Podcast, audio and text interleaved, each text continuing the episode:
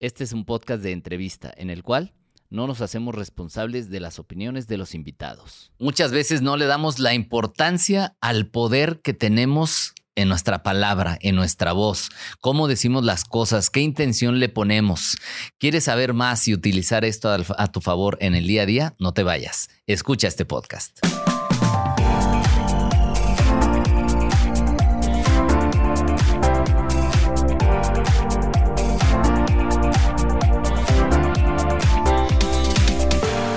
¿Qué tal? ¿Cómo estás? Soy Iván Martz. Bienvenido, bienvenida a un episodio más de Vive Más Libre, el podcast. Y hoy creo que va a ser un podcast muy divertido.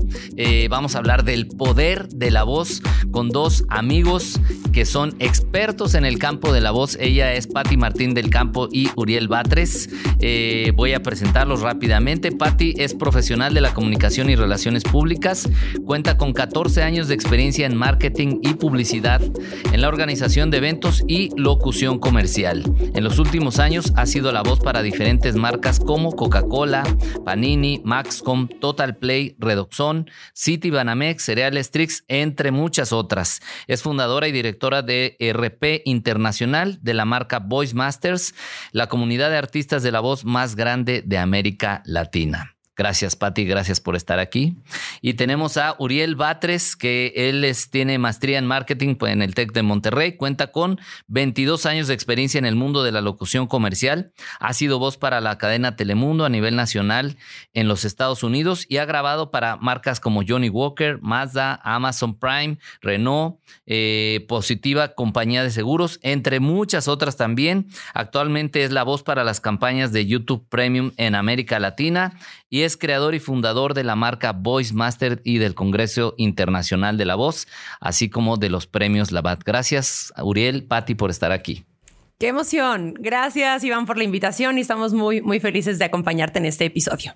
Gracias, Iván. Muy contentos de estar aquí contigo esta, esta tarde. Al, al, contrario, pues bueno, cuéntenme este, qué hay detrás de la voz, porque pues es algo que usamos constantemente, todos los días, obviamente, pero a veces no identificamos que podemos eh, este, tener en la voz un poder de impactar a los demás. ¿Qué debe haber detrás eh, de una voz para darle poder? Generalmente no le ponemos atención al sonido de nuestra voz. Asumimos que es algo que ya traemos sí. y lo damos por hecho. Y entonces decimos, pues así hablo yo, pues así hablo. No hay nada que pues hacer. así hablo yo. Exacto. Y entonces, así hablo. y entonces, ¿qué ocurre? Conforme fuimos creciendo y con el paso de los años, fuimos creando un autoconcepto de nuestra propia voz. Uh -huh. Es decir, lo fuimos troquelando a partir de nuestras propias creencias y de lo que nos dijeron de chiquitos, porque a muchos nos pasó que nos decían, niño, cállate, o, o no se te entiende nada, Ajá. o sácate la papa de la boca, Ajá. o hablas como niña, o a las mujeres, tienes voz de pito, o hablas voz muy... de pito de calabaza. Exacto, exactamente. Entonces, Aclaremos, ¿verdad? Por favor. Así, dejémoslo así. Sí. Y entonces, ¿qué ocurrió? Empezamos a creer que nuestra voz no servía o que sí. nuestra voz era fea. Sí. Y entonces decimos, no, pues yo así hablo, pues qué pena. Y no le pon... y resulta que no, no hay nada más alejado de la realidad.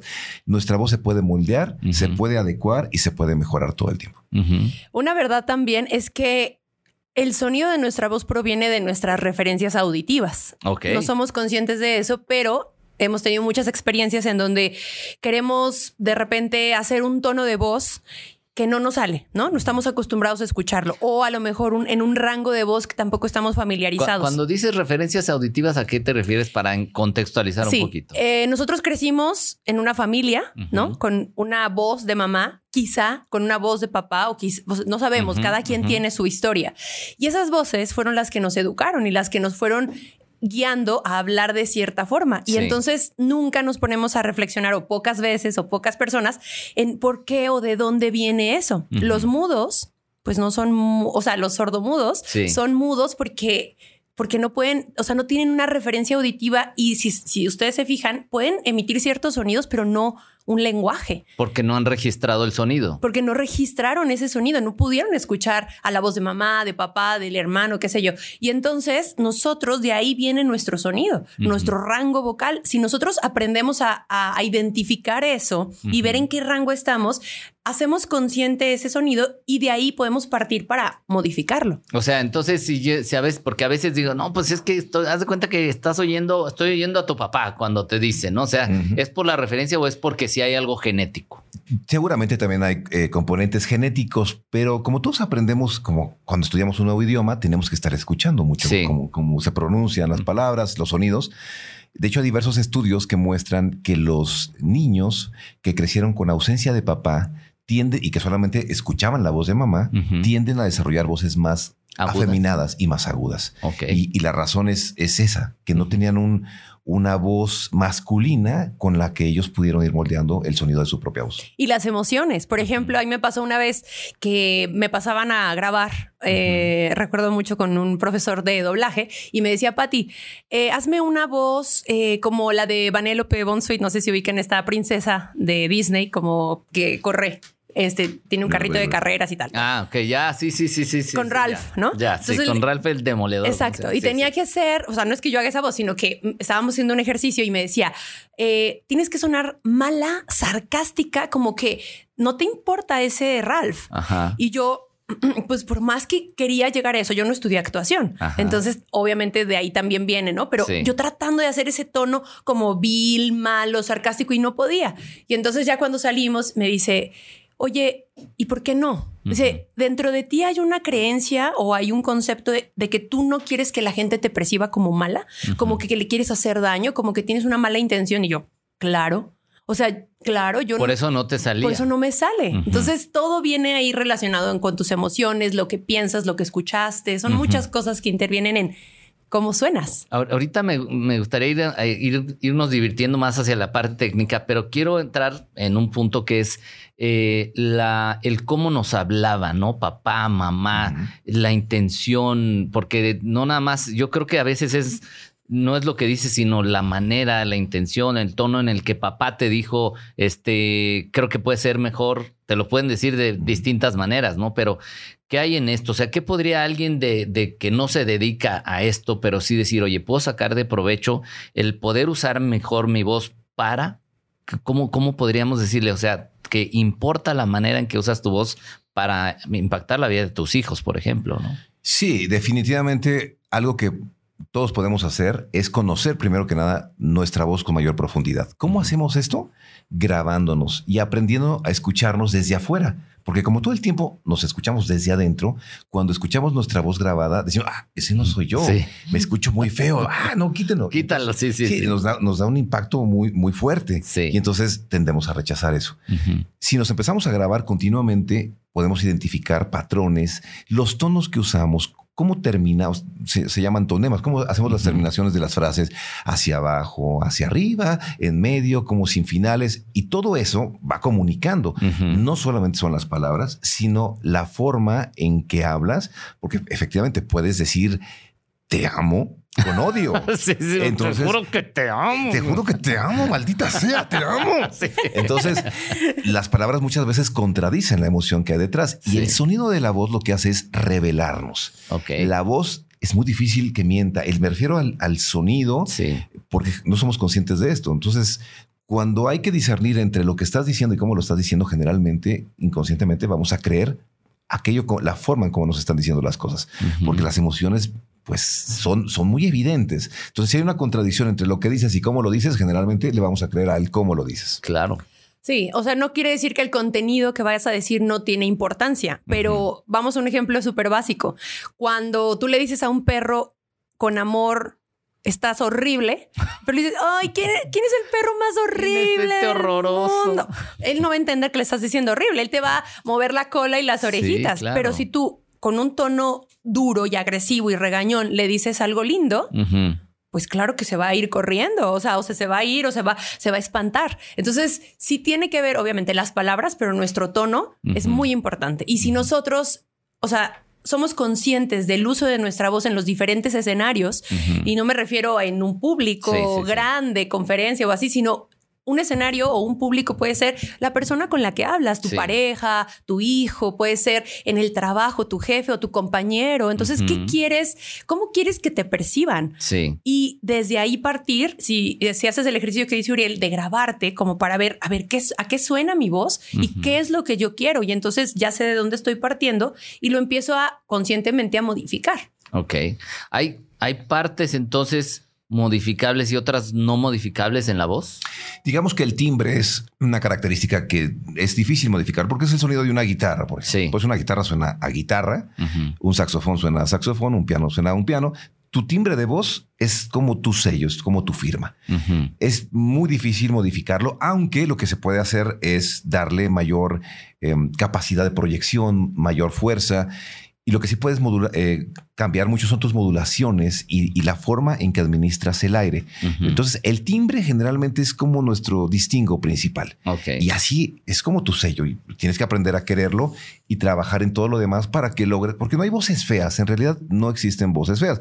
Hay voces mal trabajadas. Hay voces mal trabajadas y hay voces que no comunican lo que quieren comunicar porque son voces muchas veces planas o a lo mejor eh, hay gente que habla como hacia adentro, como, si no quisiera que le entendieran lo que está diciendo. Entonces, ¿qué pasa? Que el, mensaje no llega.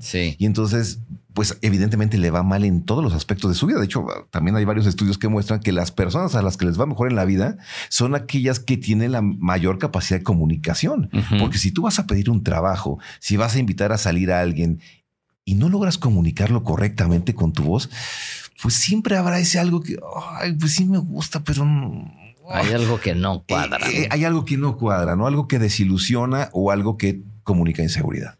y, también pasa que no es que cambies totalmente tu voz, pero sí, si por ejemplo eres de las personas que eh, no sé, te cansas. Después de un buen rato de estar hablando, te cansas y sientes irritación en la garganta y tal.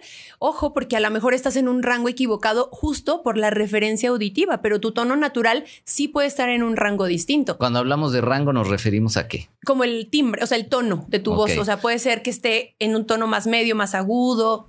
O sea, por ejemplo, si yo hablo así, esto es un rango, pero si hablo así, es otro rango. Ese, ¿O eso qué es? Subes, subes, un poco la intensidad y subes un poco el, tono, ah. digamos, más grave, más agudo. Hay, hay, por ejemplo, jóvenes, sobre todo entre los 16 y 18 años, que cuando, que se, le salen los gallitos de También. aparte de eso, pero hay, hay chavos que se quieren quedar en una voz grave y hablar todo el tiempo. Ah, sí, sí, sí. Y entonces, ¿qué pasa? Que empiezan a ahogar su voz. Estás forzando. Estás forzando tu voz y, estás, estás eh, mal sintonizado, porque resulta que a lo mejor tu, tu, tono de voz real es más o menos a esta altura, pero tú quieres seguir sonando más grave. Y entonces, aparte de que no proyectas. Sí, a lo mejor te funcionó como galán y ya quieres quedarte ahí. Exacto. Y generalmente esa es la razón, que quieren sonar más varoniles y entonces, aunque su tesitura de voz no sea eh, pues tan grave, lo que quieren es quedarse ahí.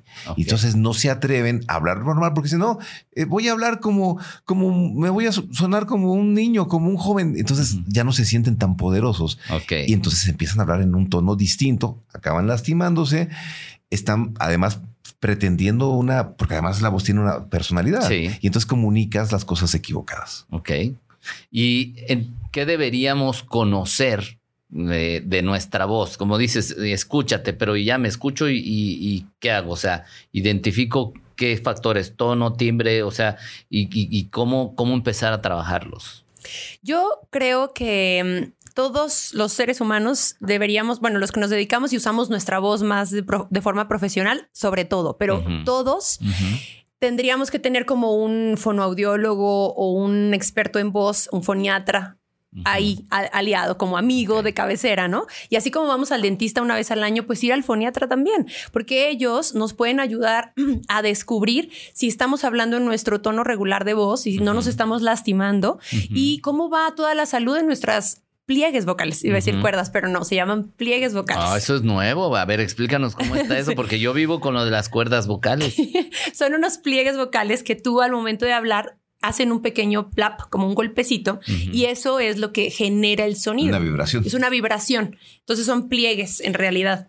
O sea, ya nos quitamos de la mente cuerdas. Sí. No existe. Es que Vivimos engañados. Toda la hacíamos esa analogía por, por las cuerdas de una guitarra, por ejemplo. Claro, pero los pliegues, pues, son membranas, son más gruesos y, no se parecen realmente a unas cuerdas. Entonces, pues nuestro fonoaudiólogo dice, no, no, ya no le digan cuerdas, son pliegues vocales y pues eso al, estudiarlos te das cuenta que funciona eh, de manera pues muy perfecta.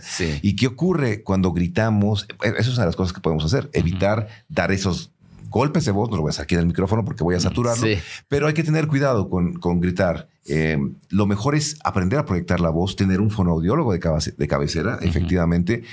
Tomar clases de actuación ayuda porque eso te obliga a proyectar tu voz sin micrófono y eso te va a permitir comunicarte en distintos contextos. Entonces, eso también te puede funcionar. Y por supuesto, tomar cursos. Hay cursos especializados en voz. Para, eh, puedes tener incluso un maestro de canto que te ayude a identificar tu tesitura natural. Si eres un tenor, contratenor, este, o si eres mujer, pues soprano, soprano, etcétera. Y hay ejercicios también muy específicos que pueden ayudar justamente, así como cuando vamos al gimnasio y queremos hacer una rutina de brazo o lo que sea, tenemos que calentar antes esos músculos y tendones y todo para entrar luego al ejercicio, lo mismo, o sea, nosotros queremos usar nuestra voz, que es nuestro instrumento musical, que es pues el vehículo para comunicarnos, necesitamos calentarla antes y hay ejercicios incluso hasta con las manos como de darle un masajito a toda la parte externa, obviamente, de la laringe, la sí, sí, no, sí, no te vas a meter la mano, pero dar masaje. Hay, por ejemplo, ejercicios de soplo, por ejemplo, con un popote y en un vaso de agua puedes poner un centímetro de agua y antes de hablar, literal, de, sobre todo si vas a grabar o algo, pues hacer como, eh, pues soplando y haciendo que generes burbujas a en un, digamos, ritmo suave, suave, suave, o con el puro popote soplar y respirar por la nariz y soplar y eso nos ayuda a ir calentando y preparando todo nuestro aparato fonador para luego ya hablar. Ok. Evitar obviamente lácteos es súper bueno, irritantes también es muy bueno. Entonces sí hay ciertas recomendaciones, sobre todo los que vivimos de eso. Sí. Tomamos mucho, mucho en cuenta, pero todas las personas finalmente usamos nuestra voz para comunicar cosas. Entonces es importante cuidarla. Sí. La voz entonces va cambiando, obviamente, de la, de la niñez a la adolescencia, etcétera, pero llega un punto donde ya tu voz es esa y así se queda, o todo el tiempo, toda la vida va, va cambiando. Digamos que la voz también va creciendo, pero la voz no es como un producto terminado, es, hay que verlo como una plastilina, que si aprendes a manejarla, pues la puedes hacer más gruesa o más aguda o hacer caracterizaciones de personajes, aunque no te dediques a eso. Yo creo que de niños todos jugábamos a ser eh, superhéroes o villanos o monstruos y hablábamos distinto y nos caracterizábamos y nuestra voz automáticamente cambia. Entonces, aunque con el paso del tiempo nuestra voz va creciendo y efectivamente llega un momento que tu voz es muy madura y es, sería muy necio querer hacer voz de niño, por ejemplo. Pero entonces... Bueno, con sus excepciones como Chabelo. Eh, bueno, ese es un caso muy, muy excepcional. en paz descanse. Eh, Dios tenga su santa gloria. Exacto. Pero entonces, retomando lo que decía Patti, esos ejercicios son de tracto vocal semiocluido y recomendable que lo hagan. Eh, ¿Y en español cómo que sería eso? recomendable, iba a decir, de, preferencia eh, con el apoyo de un fonoaudiólogo o de un foniatra. Y básicamente sí, son ejercicios con un popote eh, o pitillo, o dependiendo de donde escuchen este, o, pajilla también se en dice. En Cuba le dicen absorbente. O, bueno, un absorbente y con un centímetro de agua. Ese sería un pañal aquí, yo creo.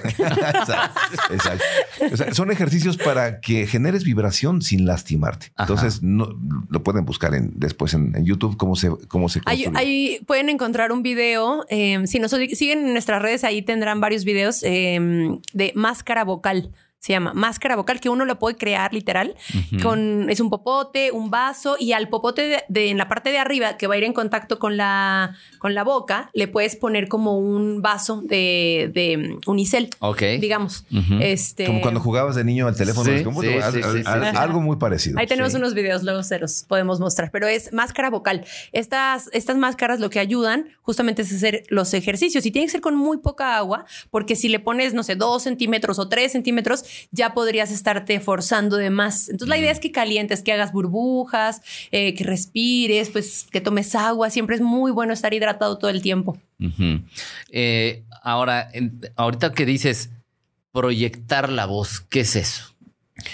Proyectar la voz significa que tu voz se pueda escuchar sin necesidad de gritar y eso se logra colocando el sonido de forma correcta en los resonadores, es decir, mediante el impulso del, del, aire, mandas el sonido hacia tus cavidades, por ejemplo, eh, del cráneo, eh, en la boca, en la nariz. Hay gente, por ejemplo, que tiene la voz muy nasal y entonces lo que está haciendo es mandar mucho aire aquí a la nariz. empieza, empieza a hablar como, ¿cómo se llama este personaje de las caricaturas? Este, eh, no, no, no, el que dice, eh, Esponja, este, calamardo. Empiezas a hablar ah, como, calamardo. Y entonces lo que está haciendo es un exceso de resonadores nasales. Ok. Entonces, Claro que hay que usar los resonadores nasales, para eso están.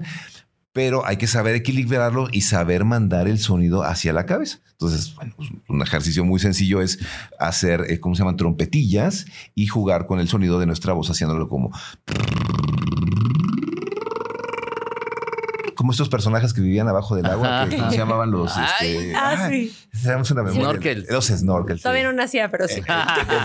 Básicamente lo que, lo, que logras hacer con eso es que la vibración, si sientes vibración en tu, en tu cráneo, quiere decir que el aire se está distribuyendo correctamente y entonces tu voz se proyecta sin necesidad de gritar. Entonces puedes hablar bajo y al mismo tiempo ser escuchado pues a una distancia razonable. O sea, por ejemplo, en mi caso que a veces grabo, no sé, dos, tres podcasts que estoy hablando, ¿cuáles serían las recomendaciones para alguien que, porque ahora mucha gente está haciendo esto, podcast y todo, ¿cuáles serían esas recomendaciones? Porque luego acaba uno como que, ay, ya me cansé al rato y la voz está así como que... Eh, sí, eh, eso es una, se llama fatiga vocal. Lo que, lo que necesitas hacer es uno de los ejercicios que te acabo de decir, es el de la vibración. Ok.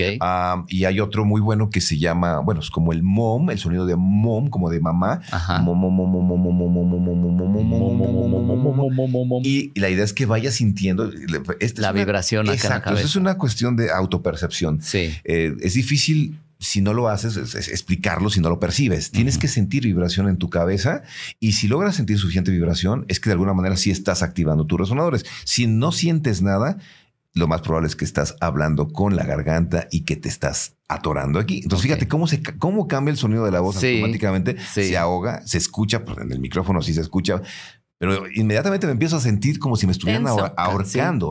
y, eso es lo que ocurre cuando hablas mucho tiempo, muchas horas. Actualmente, efectivamente, mucha gente que trabaja con los medios digitales, pues necesita hablar y hablar y hablar. Entonces tienes que hacer pausas reacomodar tus pliegues vocales y eh, activar tus resonadores constantemente. Y en el tema de respiración, porque oigo que la respiración, no sé qué, la diafragmática y no sé qué tanto, o sea, mm. ¿cómo, cómo hacer este tema para que el flujo de aire y, se note menos. y entonces, y estoy hablando todo este rollo. La respiración, ¿no? Sí, bueno. Eh, yo soy practicante y profesora de yoga y también ahí hacemos mucha, mucha conciencia justamente de la respiración. y cierren sus ojos en este momento. Exacto, vamos a meditar. no. Em, en yoga vemos mucho también la importancia de la respiración, porque nosotros podríamos dejar de comer, dejar de tomar por días incluso. Pues, pero de respirar. De respirar es un minuto, no sé cuál sea el récord mundial, pero es cuestión de minutos de que ya nos respiramos y nos morimos. Entonces, por eso es tan importante ser, hacer una respiración consciente. Em, si nosotros observamos a los bebés cuando están chiquitos, ellos no se preocupan por si se les va a ver la barriga o no. Sí, claro. Uno ya, y sobre todo las mujeres, ¿no? Como no respiren porque se ve la panza, ¿no? Exacto. y, y, en la escuela, por ejemplo, no sé si recuerdas o los que nos están escuchando, cuando hacíamos ejercicio en educación física y tal, inhalen profundo y subíamos los hombros. Y exhalen. O subíamos los brazos y exhalen. Y, hacíamos un movimiento inadecuado. La respiración no se trata de los hombros, no se trata de los brazos. Lo que sucede es que se llenan de aire los pulmones. O sea, eso es lo que sucede. Y la respiración completa, digamos, eh, le llamamos en yoga yoica completa, es cuando el diafragma se expande o sea, nosotros tenemos que sentir, si ponemos una mano en como a la altura del plexo solar, a la altura del abdomen, debajo de las costillas, exacto, que se expande. por, un costado y al frente, tenemos que sentir cómo el aire entra, primero se llena la barriga, o sea, el estómago se llena pues eh, eh, de aire y luego el diafragma se expande. O sea, va de abajo hacia arriba. Ajá, la sensación tiene que ser de abajo hacia arriba. Primero se llena abajo y luego se expande arriba y para salir lo mismo, se sale de abajo y se termina de desinflar que se va está inflando y desinflando. Así deberíamos hacerlo, como los peces que también hacia los costados se expanden. Así deberíamos hacerlo nosotros, pero tratamos de disimular o tomamos muy poco aire cuando estamos hablando. Y entonces por eso ¡ah! estamos este, pues jadeando constantemente. ¿no? Entonces, si tomas más aire, y lo vas dosificando y tus respiraciones se van haciendo incluso más discretas y no se nota en qué momento vuelves a tomar aire. Yo ahora estoy tomando clases de canto e incluso em, en, yoga a veces la, respiración se percibe, el sonido, pero en las clases de canto me están enseñando a que no se debe de escuchar y uno tiende a hacer jalar aire con la boca o con la nariz y se escucha el sonido. Entonces, no, uno debería de ser capaz, y eso es cuestión de práctica, debería de ser capaz de simplemente como pop, o sea, como de estos, eh, como globitos con los que cuando estás bebé te sacan los mocos. Ah, sí, ya, ya, sí, sí, que no me acuerdo cómo se llama, pero. Sí, no, pero tú, o sea, tú lo aprietas y luego lo sueltas y se infla. O sea, no es como que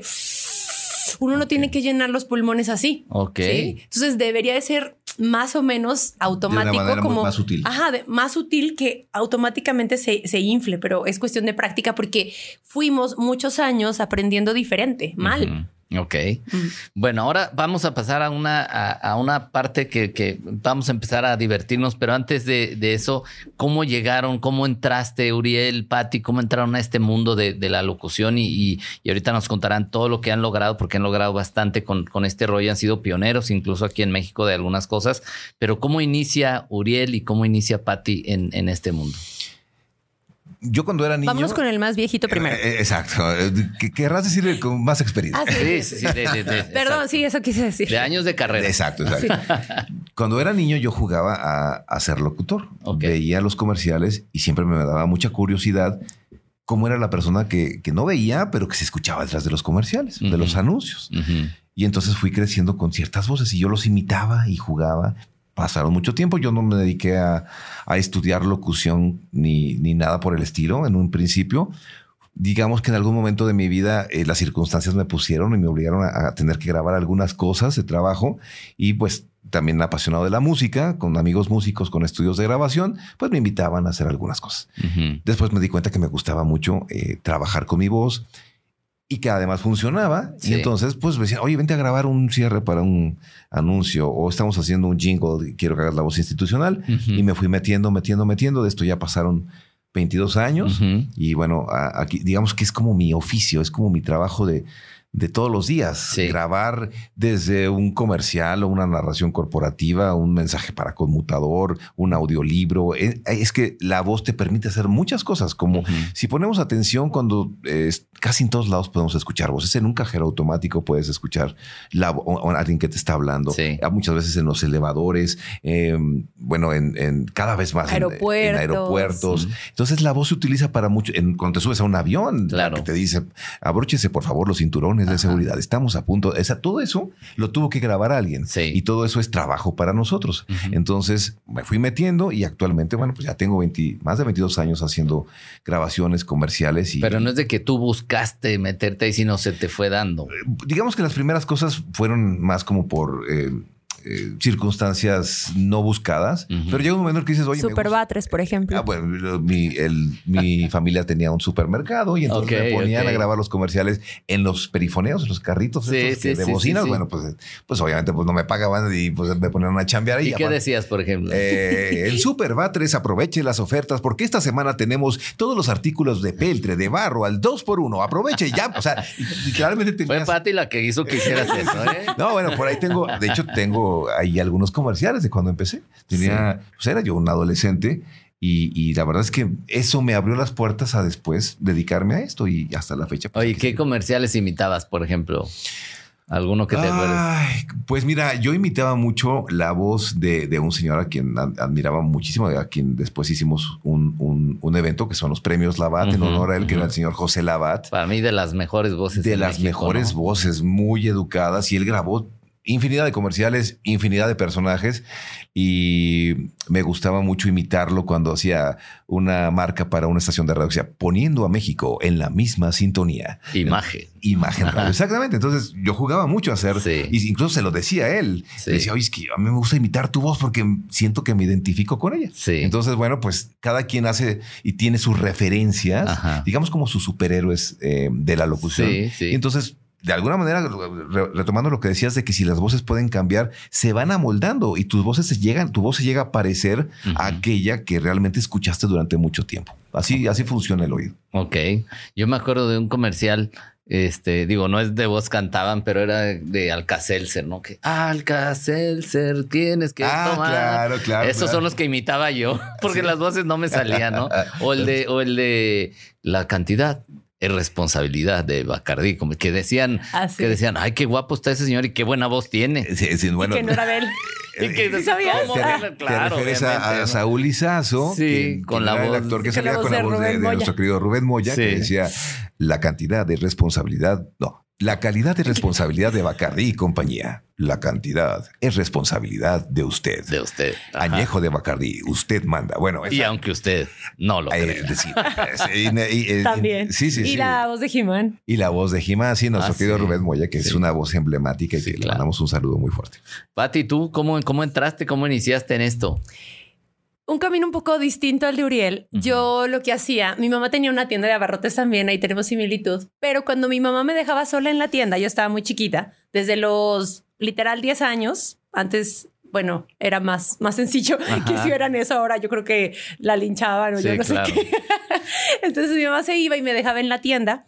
Y pues obviamente había muchos espacios eh, muertos, ¿no? De que no había gente que compraba. Y entonces yo lo que hacía era es que tenía una grabadora de cassette. Ajá. Y entonces... Te em, tocaron todavía, entonces sí. tampoco estás tan chavitita, ¿eh? Ya nos estaba tirando, digo, este era el momento de haber, los espérame. 40 también. em, entonces, lo- yo lo que hacía, eh, a mí me gustaba mucho la radio. Yo escuchaba el radio y me encantaba. Y entonces yo lo que hacía es silenciar a los locutores de radio Ok, y yo tomaba ese papel. ok. Entonces, cuando estaba la música, le subía y se grababa en mi cassette. Ajá. Y yo era la conductora entonces. Sí. Y ya ahí estaba. Y cuando llegaba un cliente, nos íbamos a comerciales, evidentemente, para poder atender en la tienda. Ok, en un momento regresamos. Dije, son, son 880. sí.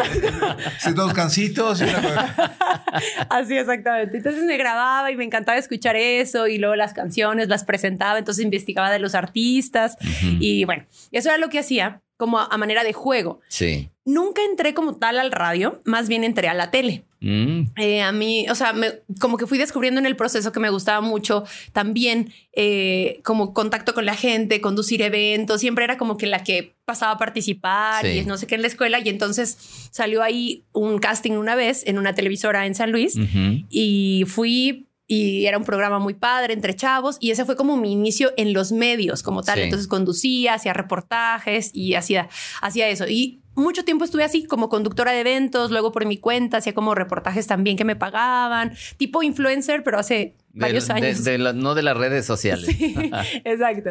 Y eh, después fue que yo, o sea, yo no sabía nada de la locución. O sea, yo siempre me tenía que maquillar, peinar, arreglar, invertirle en el vestido. O sea, todo ese protocolo Sí. porque había un público. Sí. Cuando fue cuando yo conocí a Uriel, empezamos a trabajar juntos en otro ambiente más como de música, eh, fue que yo descubrí lo de la locución y yo lo veía y decía, ay, wow, porque yo siempre admiraba, tenía muchos amigos locutores de radio y de repente ver lo que él hacía a mí me llamó mucho la atención y también porque era mucho mejor pagado, eh, más fácil en el sentido de que no implicaba esta producción, Sí. desplazarme, como que... Arreglarse. Ajá, o sea, en Decía, "Me tengo que pijama. andar". Sí, Sí, sí. Sí. Y entonces lo fui descubriendo ahí y fui empezando hacer mis pininos ahí. Eh, incluso organizamos varios em, cursos de capacitación justamente también para yo irme preparando en ese proceso y de repente ya empecé a grabar, hice mis demos, ya conmutadores empezaban a llegar, poco a poco empezó a llegar publicidad también y, y es muy bonito, o sea, es, es, es un ambiente muy... Sí, o sea, muy rico porque yo algo que tengo muy claro es que uno, como en todo, uno tiene la capacidad de atraer y elegir lo que quiere hacer, incluso Sí. en la voz. Sí. Por ejemplo, yo los temas más relacionados a políticas, cosas así como que a mí no me llaman tanto la atención. Entonces, como que yo no quiero grabar eso. Yo soy más de temas que orgánico, natural, como divertido. Cosas de salud y cosas- salud, niños, cosas así. Y entonces, pues eso es mucho de los proyectos que me llegan. Hace recientemente grabé un curso de capacitación, le di voz a una doctora de Estados Unidos eh, en temas de inclusión y diversificación laboral. O sea, como que temas que me Que llaman. te vibran más. Ajá. Ajá. Entonces ahí y, pues así estamos ahí grabando diferentes cosas. Ok, y ah, pues es todo un mundo, ¿no? O sea, el de, el de la voz, porque pensamos que ah, es nomás el locutor que se sienta en el radio o el que graba el, graba el comercial, pero hay todo un mundo atrás. Ustedes organizan el, el- el Congreso Internacional de la Voz y, y recuerdo cuando tuve la oportunidad de estar, que bueno, yo descubrí que hay un mundo gigantesco detrás que es eh, cómo le das intención, cómo no sé qué, pero además el doblaje, pero además no sé qué tanto rollo. ¿Qué nos pueden decir? ¿Qué, hay detrás de todo esto que, nosotros nada más escuchamos cuando le prendemos o ahora en el celular o en el radio, lo que sea? Pero ¿qué hay detrás de todo este mundo? No, es toda una industria, Iván. Eh, lo que existe detrás de la producción de una película, porque pues normalmente vemos una película y ya pues ya la vemos doblada al español, pero detrás de eso hay mucha gente que trabaja, escritores, guionistas, adaptadores, actores de doblaje, porque el doblaje es una especialidad muy particular. En, ese congreso que mencionabas, bueno, pues no sé, recordarás al señor Francisco Colmenero, la emblemática voz de Walt Disney. Desde ah, Disneylandia. Desde Disneylandia, Walt Disney presenta. bueno, el señor eh, Francisco Colmenero, el señor Arturo Mercado leyendas del doblaje con las que muchos hemos crecido desde niños y que, volviendo al punto, es, fíjate cómo el oído siempre regresa. Fuimos creciendo con esas referencias auditivas y que nos generaban una emoción. Yo recuerdo ese programa de Disney cuando, ¡ay! Que ya va a empezar el programa. Era, escuchar su voz me transportaba. Y lo, este señor lo sigue haciendo por muchas generaciones. Y, y, entonces, bueno, pues hay toda una industria y hay muchas especialidades que, que requieren, por supuesto, trabajo, disciplina. La locución eh, de radio es distinta a la locución comercial, que es lo que hacemos principalmente nosotros. Producir un podcast, hacer entrevistas, salir en televisión. Para todo eso necesitamos la voz, pero aplicado en distintos contextos. Ok. Alguien que dice, oye, a mí como que me late, me late entrarle a, a este rollo. ¿Cómo identifica Patti, ¿qué, qué, es lo que le puede gustar? O sea, tú dices, bueno, a mí me gustaba conducir eventos y todo, pero dicen, bueno, yo quiero ser un locutor, pero ¿cómo podría yo identificar, oye, sí, sí me sale, no me sale, soy bueno, no soy bueno, o para qué área sí, para qué área no? La carrera de locutor comercial muchos piensan que solamente tiene que ver con la voz que tienes y si tienes una voz buena o no, pero va mucho más allá porque tienes que saber de marketing, tienes que saber de relaciones públicas, tienes que saber de la industria, de estar investigando quiénes son los que contratan los servicios y demás. Entonces, pues sí, primero es como abrazar tu sonido, conocer tu voz y conocer pues toda esa industria. No hay como que estudies, o sea, literal, eso es, lo mejor, como que estudies con expertos que saben y conocen, gente que esté activa para que te muestre pues todo ese camino, que es algo de lo que nosotros hacemos también y hemos transformado o ayudado pues a que se transformen muchas vidas, porque les enseñamos el camino, ¿sí? Justo por eso, porque muchos piensan que solo es la voz y no, o sea, es una empresa que se construye alrededor de tu voz. Y, generalmente nos, nos, preguntan, ay, no, o nos hablan y nos dicen, es que todo el mundo me dice que tengo voz de locutor y entonces pues quiero ver qué onda, cuánto se gana, quién me contrata. Y no, no, es tan sencillo. O sea, no es solo hacer vocecitas. No, no, y exacto. Y no solo tener una voz bonita, es mucho más que eso. Es un trabajo, como todos, que tienes que dedicarle tiempo, organizarlo, educarte, prepararte eh, porque además tienes que controlar mucho tus nervios. A veces te están dirigiendo los clientes desde otros países y te mandan los textos en ese momento. Y si te equivocas y te pones y ah, ah, empiezas a tartamudear, pues hasta ahí llegaste, compadre. Se te acaba la chamba porque tienes que saber también controlar tus emociones. Y si el cliente te pide una intención de voz, tienes que saberla dar. Si te dice quiero que suene nostálgico, evocador y tú te pones a hablar de una forma completamente distinta y dices, no, no, no, no, así no lo quiero. Entonces tienes que saber interpretar lo que te están pidiendo, porque generalmente somos intermediarios. Nuestro trabajo es ponerle emoción a, los, a las ideas y textos que crean otras personas. Sí, le damos vida a productos. Es, literalmente, porque una voz puede echar a perder una campaña publicitaria donde se gastaron y, ha, ocurrido, ¿no? O muchas veces una voz puede ayudar a que un producto se venda mucho más. Y que se posicione, ¿no? Exacto. Se convierte en, parte de la marca, porque en la construcción de marca también la, eh, eh, la, cuestión auditiva tiene un papel muy importante. Las marcas auditivas. No es casualidad que empresas como Microsoft, como Apple, tengan sonidos de marca. Cuando tú abres una computadora, tu, Mac tiene un sonido particular, es una firma. Que, y te hace sentir algo, ¿no? Exacto. Y, igual cuando abres Windows o cuando prendes tu celular, tienen, son sonidos, son marcas auditivas. Bueno, con la voz ocurre exactamente lo mismo. Le damos identidad a las marcas y eh, comunicamos mensajes creados por otros. Pues nada más pensar en el recuérdame. Exacto. Que, que pues gancito inmediatamente, ¿no? Sí, efectivamente. Entonces hay sonidos que no se como el amor de mamá. Exacto. Ah, ya está, ah, ya está, sentí bonito. Exacto. O, por ejemplo, tu saldo se ha agotado. Ay, esos no, esos no nos gustan, ¿no? Tu amigo se ha quedado sin saldo, ¿no? Exacto. De, nuestra querida Sonia Casillas, que sí, es la voz de Telcel. Durante muchos años ella misma lo dice, soy la voz más odiada de México. claro, obviamente. Porque, este, También hace la de, la voz de, ¿cómo se llama? Ah, las, alarmas en Ciudad Alerta sísmica. Imagínate nada más. Puras malas noticias. Puras malas noticias. Pero alguien lo tiene que hacer. alguien lo tiene que alguien hacer. Lo tiene que hacer. Tiene muchísimos años haciéndolo y lo hace muy bien. Y bueno, pues como te decía, en casi todos, si ponemos atención, vamos a escuchar voces eh, grabadas en algún producto. Y, quisiera añadir aquí que el locutor debe de saber de publicidad, porque nosotros vemos en un diplomado que hacemos, vemos que en realidad, o sea, nosotros tenemos que, cuando el cliente te dice, esta campaña o este producto va dirigido a tal mercado, ¿no? De tal nivel socioeconómico, entonces queremos que suene cercano o no, institucional o no sé, como muy intenso, alegre, o sea, depende de lo que él quiera, tú tienes que aprender a identificar, uno, ese mercado es, o sea, saber de publicidad, saber de, pues, de mercadeo un poco y además cómo eso transportarlo para que salga de tu voz esas intenciones. ¿no? Es como una personificación, una personalización o cómo le llamarían a eso. Pues sí, darle identidad al mensaje. Tienes que darle identidad y tienes que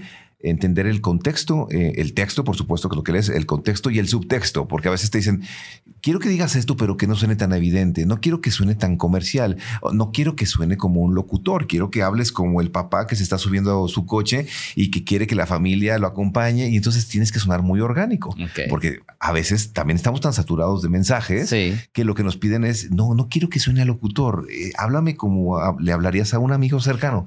Y entonces es ahí donde tenemos que interpretar, finalmente somos intérpretes de voz. De hecho, eh, la forma en cómo hablan las marcas, los productos, los servicios ha cambiado muchísimo en el paso de los años. Sí. Antes te hablaba la marca. O sea, te hablaba Banorte, el banco fuerte de... O sea, pero era como la voz, de, como que Banorte como tomaba que ellos tienen una voz, el, el banco tiene voz. Sí, Exacto. pero ahora no. Ahora mucho más la tendencia va que el usuario es el que te habla y te dice, no, hombre, es que a mí me encanta porque aquí en Banorte, o sea, por decir marca, ¿no? O sea, es como la experiencia del que lo usa, del que lo vive, del que es esa marca que trae la playera, la camiseta bien puesta. Entonces, ha cambiado mucho y también quiero aquí tomar eh, este tema un poco, que es el papel de la mujer también ha ido cambiando. O sea, todo este tema de que hablamos de antes, de que no se les permitía mil cosas a las mujeres, esto también ha ido cambiando y cada vez queremos más, porque antes em, como que los hombres eran los que tomaban los papeles en la publicidad, sobre todo, como que eran los que hablaban, o sea, la marca hablaba como hombre casi siempre, aunque fueran marcas femeninas dirigidas a las mujeres. Entonces era muy curioso, pues cómo un hombre te va a vender nuevas toallas? pantaletas, Exacto. íntima.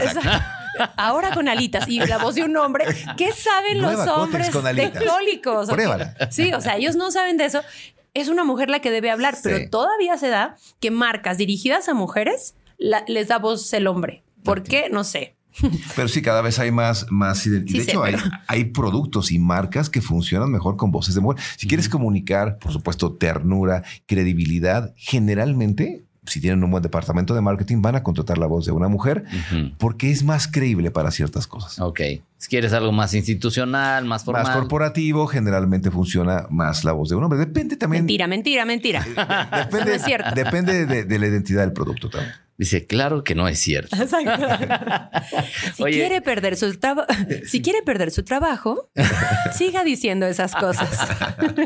Oye, ¿cuál es el, cada uno que me cuente cuál ha sido lo, el proyecto más desafiante que han tenido en cuanto a, a, hacer la voz de alguien, de algo, un comercial, qué sé yo? Uy. O sea, eh, en mi caso, más desafiante por la carga de trabajo y por el estrés que puede llegar a tener hacer tanto trabajo ha sido ser la voz de un canal de televisión. Porque literalmente pues te hablan a medianoche o en la madrugada, sobre todo cuando es un noticiero. Yo trabajé cuatro años para la cadena Telemundo y era la voz institucional de, de, los, noticieros. Entonces ya te imaginarás, pues constantemente, eh, breaking news, tienes que grabar esto porque salimos al aire. Se va. Cuando estaba lo de las campañas de Donald Trump, cuando se lanzó la primera vez, pues me tocó grabar muchos comerciales y era una polémica y era un, pues era, era mucho trabajo a veces los domingos y, pues tenía un contrato firmado que yo tenía que responder en menos de una hora a la hora que fuera. Pues porque las noticias no, no, no esperan. Entonces, pues. Una vez hasta nos fuimos de viaje. Bueno, siempre carga con micrófono, ¿te acuerdas? Claro. Y no, era de que estábamos en, creo que en Machu, en Machu Picchu o algo. Y de que ya me tengo que ir a grabar, no sé qué. Y yo. Espérame, estás viendo que está re bonito aquí, hombre. Está bien bonito, pero ya me voy. O sea, sí llega a ser muy, muy, muy estresante. Muy estresante. Y, y, no es algo que puedas sostener por mucho tiempo porque también emocionalmente te involucras. Por ejemplo, también en esa misma cadena grabé mucho tiempo eh, los promos de las telenovelas o de las series y, y ella lo mató, pero él no quería volver. Entonces, imagínate estar constantemente leyendo e internalizando esos textos porque él no quiso volver con ella, lo mandó matar. Pero ¿qué va a pasar ahora? No te pierdas el siguiente episodio. Y entonces era mucho drama. Para los que están en Spotify, si lo vieran aquí, empieza a moverse y es que se habla con todo el cuerpo, ¿no? tienes, que, tienes que interpretar. Y obviamente, pues al final será esta, esta tarde a las 9, 8 centro por Telemundo. Y entonces ya le das el cierre pero de entrada tienes que grabar y darle mucho drama. Y entonces, ¿qué ocurre? Te empiezas a cansar emocionalmente. O empiezas a ir, este... Pues te dio depre, ¿no? Un eh, tiempo. pues sí, hasta depresión. Pues sí, porque, eh, pues ya te imaginas, generalmente esos tipos de programas, pues tienden a, al drama, a, la violencia, es, las series de y todo ese tipo de cosas. Y entonces llega un momento en el que te, saturas de tanta información. No, y finalmente lo que hablas, tú te estás escuchando y se estás ingresando esa información. Y le tienes que poner mucha emoción, porque no simplemente... lo tienes que sentir. Lo tienes que sentir. Entonces, bueno, para mí en particular ese fue uno de los proyectos más, más desafiantes. Ok. ¿Tú, Pati? Yo, yo creo que uno de los más desafiantes fue cuando empecé a grabar para Calm esa aplicación como de meditaciones y tal, porque mm, yo tiendo a hablar muy rápido. Y yo soy como de mucha energía y ta, ta, ta, y entonces así, ¿no? Tenías que hacer. Tenía que hacer meditaciones o relajaciones conscientes y entonces tocaba como transmitir mucha paz. Ahorita que ya hago yoga y medito y tal, como que ya sería más sencillo, pero en ese momento que fue hace algunos años, como que no, como que no, o sea, me iba, me iba, me iba de repente y decía, no, Pati, o sea, tienes que ayudar a que la gente se relaje. Y entonces entonces sí me costó, me costó trabajo em, y pues me tocaba así como que respirar, ir súper pausada y de repente me daba cuenta de que a la mitad del audio ya iba en otra velocidad y entonces vuelve y respira en uno, dos y yo así como que ya me quiero ir a Te hace el acelerador ahí de que ya. Pero no, o sea, tiene que ser súper lento porque hay meditaciones de, no sé, 40 minutos para que la gente se quedara dormida y yo así como, literal el operador. La que, se iba quedando dormida era yo, dice. El ingeniero se estaba diciendo, Pati, o sea, de verdad me estaba quedando dormida. yo, pues es que claro, o sea, normalmente grabas, claro, hay proyectos de horas, pero normalmente son cosas de, no sé, cinco minutos, diez minutos. Tienes varias cosas y ok, estás ahí una hora en la cabina, pero hiciste varias cosas, saliste agua y acá no puedes perder el mood, entonces estás ahí. Generalmente eso fue lo que me, me, costó porque fueron varias grabaciones. Sí. Ahora, por ejemplo, estoy grabando para Trix, una marca de cereales de colores. Y eso me encanta porque es como mucho mi tono, mi energía. es más tú. E, exacto, es más yo. Entonces, eso es lo bonito de la locución. Dice, por ejemplo, eh, ay, no me acuerdo exactamente el texto, pero como con eh, frutitas de color, frutitas divertidas de colores o una cosa así. Eh, prueba Trix, una cosa sí, así. va más dirigido a los niños. Ajá, va dirigido a los niños y, y, eso como que se me hace mucho más sencillo. Me encanta, me divierto y es pa, 30 segundos. Ok. Para internacionalizar la voz, porque cada país tiene su, su ¿cómo se le llama? Su, su forma, su acento, no sé cómo llamarle. Claro. Este, o sea, puedes internacionalizar la voz. ¿Hay un tono neutro o cómo se maneja eso? Sí, definitivamente hay campañas que se hacen que van a muchos países y generalmente se toma a México como referencia del lo que se conoce como español estándar latinoamericano. Antes le decíamos acento neutro, pero la realidad es que no existe un acento pues neutro porque todos tenemos acento en el mismo país, pues la gente del norte, claro. acá, nosotros como potosinos también cantamos y, tenemos nuestro propio acento, pero generalmente se toma como referencia el, el, acento del centro de la Ciudad de México, eh, no en la, también en la Ciudad de México. No en la Ciudad de eh, México, ¿verdad, manito? hay muchos acentos, pero bueno, generalmente, si, lo comparas con, con los países del sur, como Colombia, como Argentina, tienen acentos más marcados. Chilenos, Los chilenos toman a México México como referencia y entonces se llega a este español estándar latinoamericano y entonces tú grabas un comercial que generalmente se pasa en muchos países esa campaña. Y entonces sí, puedes internacionalizar tu voz trabajando desde tu casa, donde ese proyecto pues se va a escuchar a nivel multinacional. Ok. O sea, lo importante en encontrar ese acento neutro, que es el que te abre las fronteras muchas veces. O sea, está rico tener tu acento y mantenerlo porque obviamente si quieren contratar el sonido de un colombiano o de un mexicano, vale. O sea, lo tienes que tener, que no lo pierdas. Pero eh, sí es bueno identificar cuáles son tus picos, cuál es ese, acento y luego poderlo quitar para que se te abran las puertas en otros países y entonces no se detecte. Hay campañas que se graba una vez para todos los países, hay otras que no, que son por país porque quieren que se identifique, ¿no?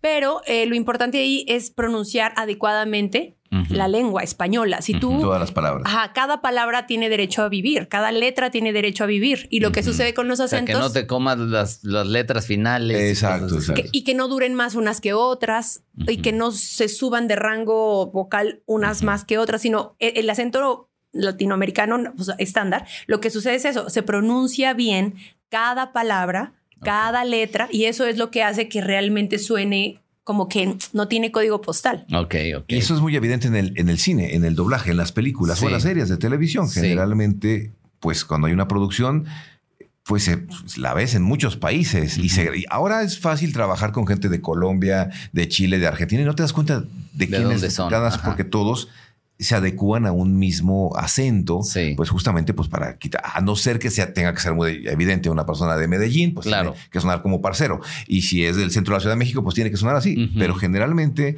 es la forma más clara a través de las películas dobladas al español, donde nos damos cuenta de que este, este estilo de español es, es más común. Ok. El Congreso Internacional de la Voz. Cuéntenos un poquito y, eh, cuéntenos de todo lo que les ha llevado, por ejemplo, a conocer grandes voces como platíquenos, ¿no? O sea, voces que podemos todos identificar, pero ¿qué es? ¿Qué busca? Y luego ya nos cuentan quiénes han estado y que, empecemos algunos a recordar algunos momentos de nuestra vida, ¿no? Uy, es otro sueño. El Congreso Internacional de la Voz es como nuestro hijo, ¿no? Es, Ha sido un, sueño. Así como, eh, no sé, muchos tienen perritos, nosotros tenemos Voice Masters. es, nuestra, es nuestra marca y nos ha acompañado y nos ha hecho crecer mucho y nos ha hecho como muy partners también a nosotros, porque no es fácil también eh, trabajar todo el tiempo, ser pareja, trabajar en conjunto. Nosotros tenemos casa productora, tenemos Voice Masters y además, pues la vida, ¿no? Juntos. Y mm, es, muy bonito todo lo que se ha creado a través de, esta, de esta marca, digamos. Que nació también como un sueño de conocer a esas personas que admirábamos, grandes actores y locutores. Y entonces un día se nos ocurrió hacer un congreso, invitarlos para que dieran conferencias. Pues no nos imaginamos lo que iba, hasta dónde iba a llegar. Empezaron a llegar gente de varios países ah. a, nuestra ciudad eh, eh, natal en San Luis Potosí. ¿Qué fue en qué año? 2000... En el 2017. En el 2017 fue la primera edición Originalmente se iba a llamar simplemente el Congreso de la Voz. Y en el, último momento decidimos ponerle Congreso Internacional de la Voz, no sé por qué. Y esa palabra cambió todo, porque al ponerle internacional gente de Colombia, de Chile, de Argentina, de Estados Unidos empezó a llegar a ese evento y bueno, pues ya, ya vamos por la sexta edición y cada vez ha sido más y más grande. Es que cabe decir que fue el primero de Latinoamérica. Sí. O sea, había eventos, proyectos chiquitos de una forma local o nacional, pero que nunca salían de visibilizar a los talentos nacionales. Pues los conferencistas eran de esa ciudad o de ese país. Lo que nosotros hicimos fue como que juntar a los talentos que admirábamos de diferentes partes, muchos de México, porque es importante decir que la, o sea, la meca del doblaje o parte importante, casi el 70% de las producciones de doblaje y mucha, mucha de la locución comercial para Latinoamérica se hace con talentos mexicanos. Ajá. Entonces, mucho del talento está acá, pero no quiere decir que sea el único. Hay muchos, muchos talentos de verdad increíbles. Cada vez más. Ajá, en otros países. Y exacto, cada vez más.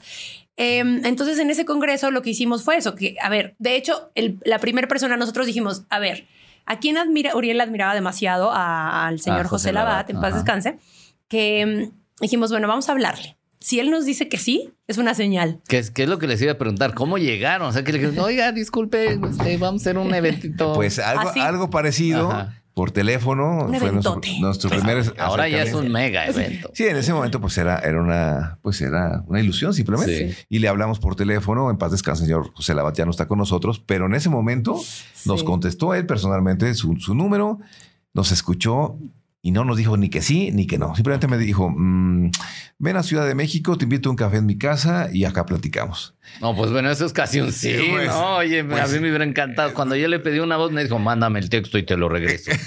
No, Bueno, eh, logramos hacer un clic con él y, y con su familia y nació una linda amistad que duró pues poco tiempo porque pues falleció él a los dos años después de... Nosotros estábamos súper nerviosos. Sí. O sea, eso fue lo primero, así que nos abrió eh, la perspectiva, ese nos abrió las puertas. O sea, el- ese sí nos abrió las puertas con muchos otros talentos, porque entonces ya decíamos. No, sí, sí, José Labat dijo que sí, claro. Ah, claro, pásenle. O sea, eso nos abrió mucho. Fue Sí. mucho más fácil. Digamos que fue como nuestro ángel de la guarda, un padrino Sí. este, que, que- que se presentó y nos dio la patadita de la suerte. Y Sí. a partir de ahí, pues esto ha, ha seguido creciendo, pero ese fue el primer acercamiento. Ya de ahí, pues invitamos a otros colegas, talentos, gente que no conocíamos y también gente que siempre decía, no, mejor me voy a esperar. Este, pues ya sabes, al principio nadie te pela, ¿no? Y Sí. pues tú quién eres, ¿no? Y Sí. Vienes de, de una ciudad de provincia, como que tampoco. Ajá. No, no, nosotros no vivimos en Ciudad de México, que es donde están la mayoría de los estudios grandes y las casas Sí. productoras, pero de alguna manera, pues esto se fue ampliando y, y pues mira, aquí seguimos.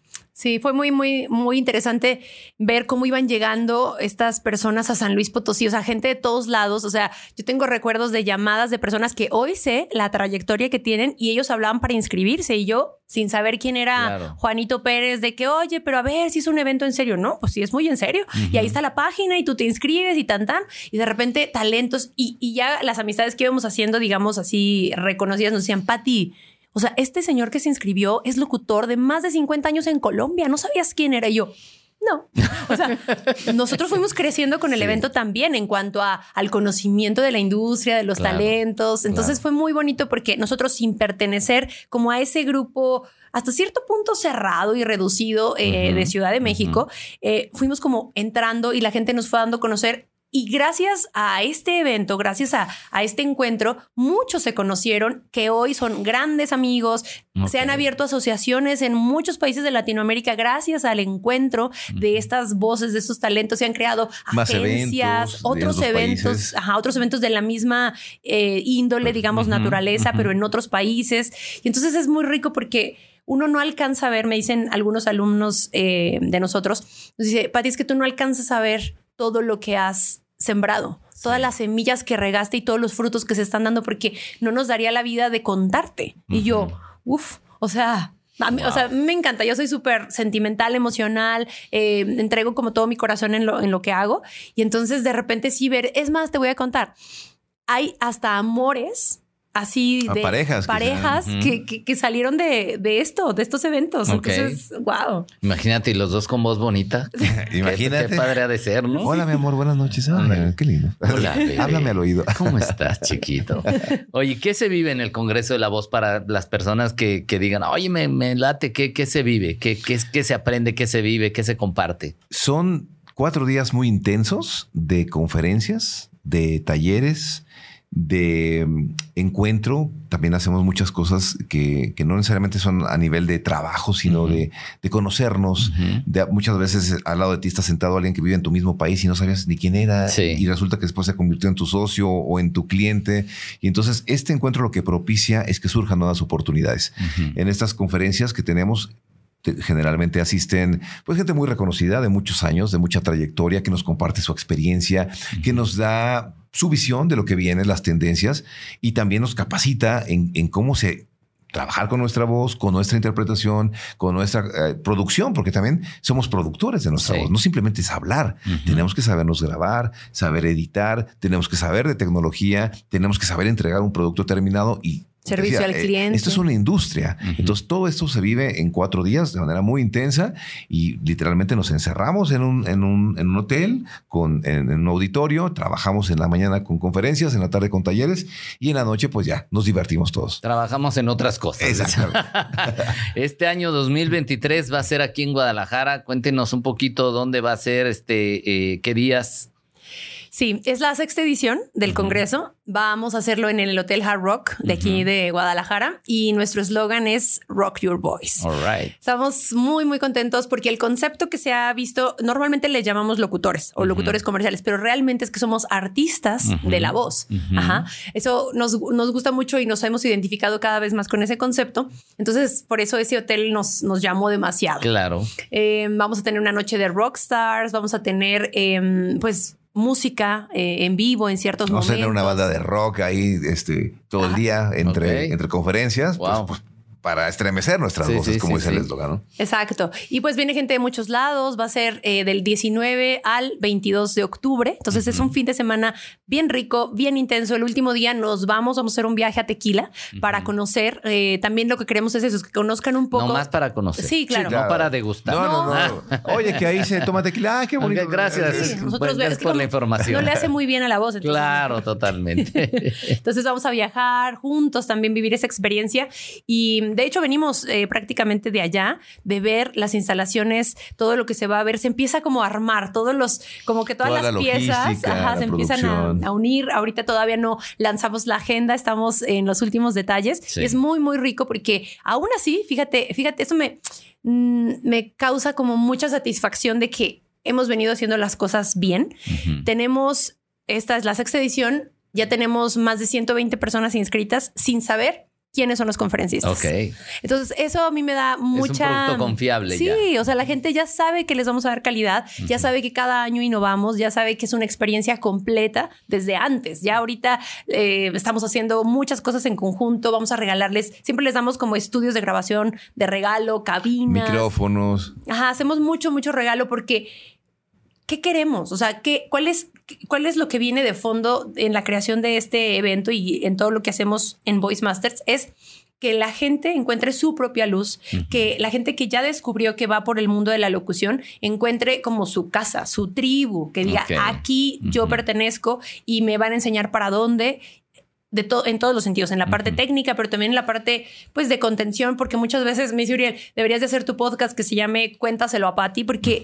O sea, son personas. O sea, atrás Sí. de esas voces y esas marcas son personas. Sí. Y entonces llegamos a intimar de una forma bien bonita en donde nos contamos lo que vamos pasando a nivel personal y cómo eso también nos ayuda a brillar y a encontrar nuestra propia vocación. Venimos a la tierra a vivir una experiencia, em, a encontrar nuestra vocación, a, a servir con, Sí. con los talentos que tenemos. Y en Voice, Masters, en Voice Masters les ayudamos mucho a encontrar eso en el mundo de la voz. Tiene espíritu el evento, entonces. Sí. Tiene alma, porque además hay que decir que este es un trabajo muy solitario.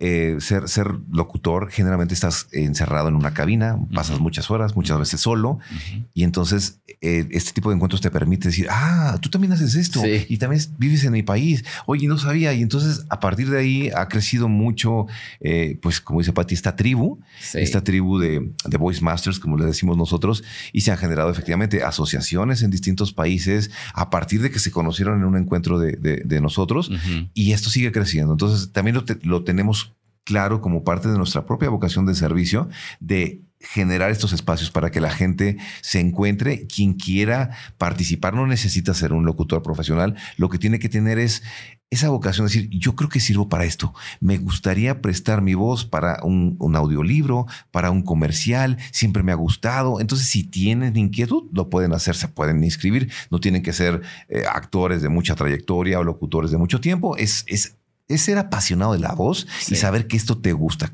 Ese es el, el único requisito para participar. No, y me encanta que, que lo, lo transmiten y transmiten la pasión que le ponen al, al evento. Y digo algo que a lo mejor para ustedes ya es más normal, pero que, que me tocó vivirlo en aquella ocasión es ver la cara de aquella voz, ¿no? Que, Sí. que yo de, ay, ¿a poco él es el que hace la voz de no sé quién y de los años maravillosos y de, y de MacGyver y de no sé qué Ah, tanta te tocó cosa. conocer a ¿no? Mario Castañeda. Mario Castañeda, sí, para Y mí de fue- Goku, sí, claro. exacto. Kame, Kame Hao, ¿cómo dice? ¡Jame, jame, ja! Ese, exactamente. Bueno, eso es una experiencia muy padre. Pues bueno, chicos, la verdad es que se nos puede ir el tiempo hablando de todo esto, pero ya, ya nos está llegando el momento de, de cerrar el podcast. Quiero agradecerles que hayan aceptado esto, que nos hayan dado un, un espectro diferente de la voz y de sus experiencias.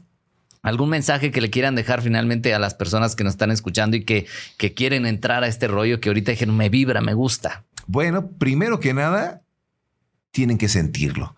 en, esta, en esta profesión de la locución o de trabajar con la voz, es algo que se percibe, es algo que traes dentro. Es muy difícil que te equivoques y, ay, pues como que me gustaría. No, generalmente la gente que llega con nosotros es porque dice, yo sabía que yo. Tenemos caso de médicos, eh, ahora que vamos a tener el congreso, de un doctor que tenía ya muchos años. Eh, pues se cansó de la medicina. Dijo, mi verdadera vocación es ser locutor. Y literalmente colgó el estetoscopio y se hizo un logo con eh, un estetoscopio, estetoscopio con un micrófono.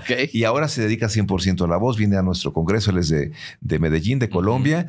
Y, se transforman vidas. Y eso se siente, es una pasión, es un llamado, es como esa voz interior, esa que no se escucha, pero que sabes que ahí está. Si, si tú quieres trabajar con tu voz, si quieres mejorar tu manera de comunicarte, acércate a nosotros, nos puedes encontrar en, el caso específico del Congreso en congresodelavoz.com, aún puedes inscribirte y nos va a dar mucho gusto que seas parte de esta aventura.